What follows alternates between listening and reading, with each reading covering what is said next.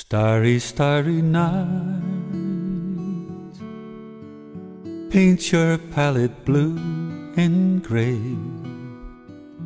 Look out on a summer's day with eyes that see the darkness in my soul. 亲爱的听众朋友，你们好，我是齐静，在西雅图向你问好，欢迎收听为你读英语美文。你可以添加微信公众号，关注微博“为你读英语美文”，查看原文，参与互动。Now I understand what you tried to say to me, how you suffered for your sanity. 不知道从何时起，我开始用纸笔记录生活。并喜欢上了笔尖在纸上舞动的快感。想来大概是因为做学生做久了，也就习惯了用纸笔来表达自己。无论是记录生活琐事，捕捉自己的突发奇想，还是发泄情绪，把自己的喜怒哀乐通通倾泻出来，我的手边总有个本子。不同颜色的文字代表生活中截然不同的心境，本子里不同的分区记录着生活中不同凡响的故事。久而久之，竟也积累了花花绿绿一整本奇闻趣事。翻来覆去读一读，字里行间看着自己蜕变成长，满足的很。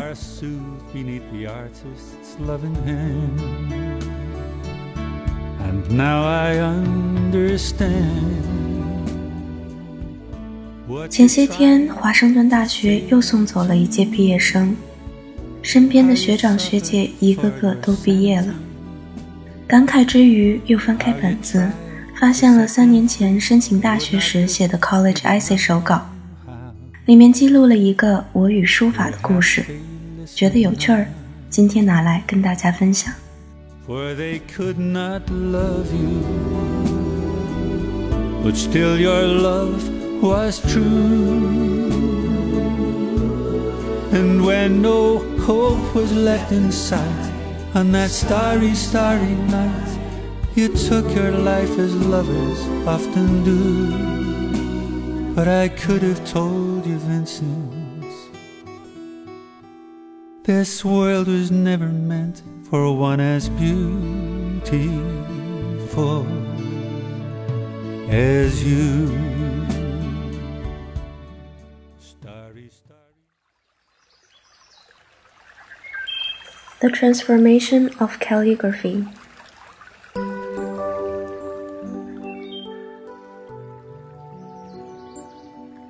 The art of calligraphy is the transformation of fineness and thickness.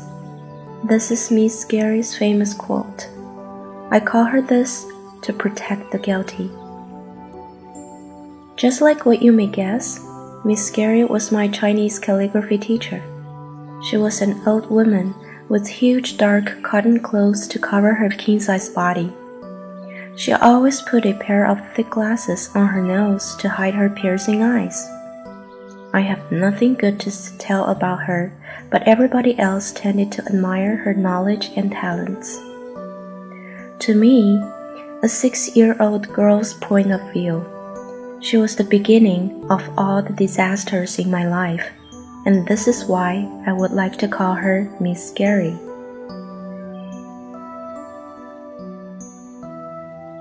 I have to say that she was super strict and rigid with each of her students especially students in her advanced class.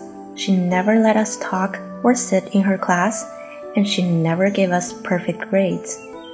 In order to satisfy her, we could only compare the fineness and thickness of each Chinese character and be patient till the class ended.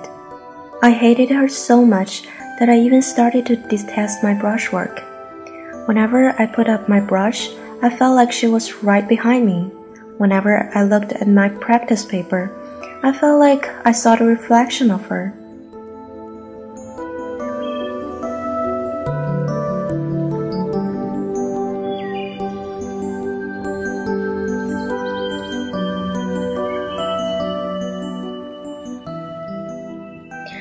After After 10 years, I got my first chance to visit America, and somebody asked me to present my Chinese brushwork. I hesitated. However, when they gave me several rounds of applause, I suddenly felt the magic power of my little brush.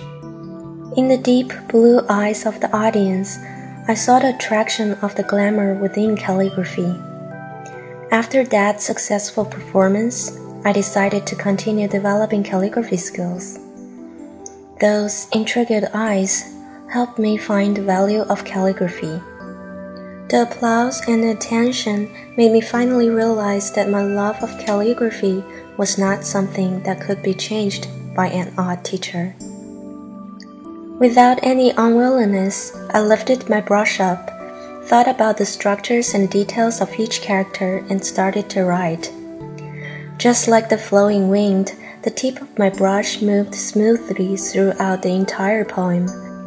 With different thickness of strokes, each of the characters was like a person with different motion. I finally experienced the actual art of calligraphy and became dedicated to this traditional Chinese art.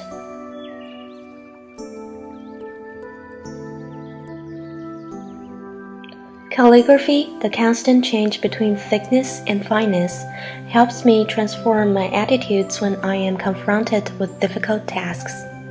From each exquisite stroke, I learn to change my hasty temperament to a peaceful state of mind. In my mind, the Miss Scary illusion has changed into the figure Miss Helper after my revelation over the Chinese calligraphy. Looking at a masterpiece hanging on the wall, I heard the echo. The art of calligraphy is the transformation of fineness and thickness.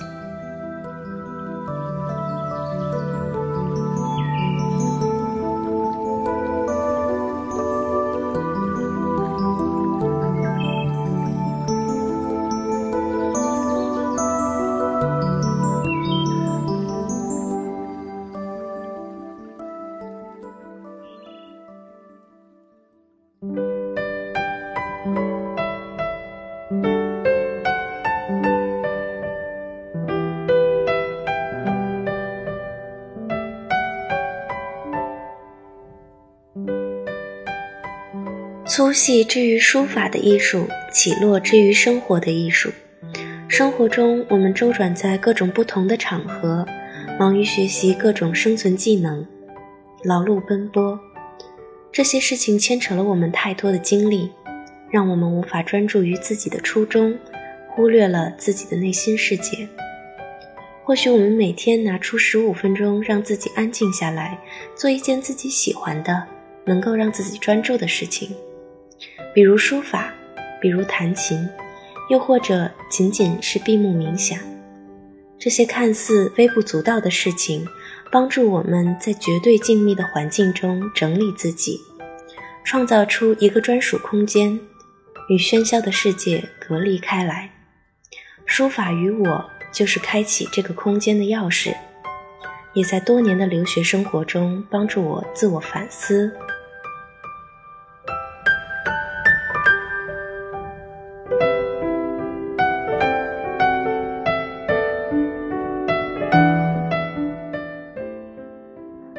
希望今天的节目可以帮助你在嘈杂的世界中享有一份独有的宁静。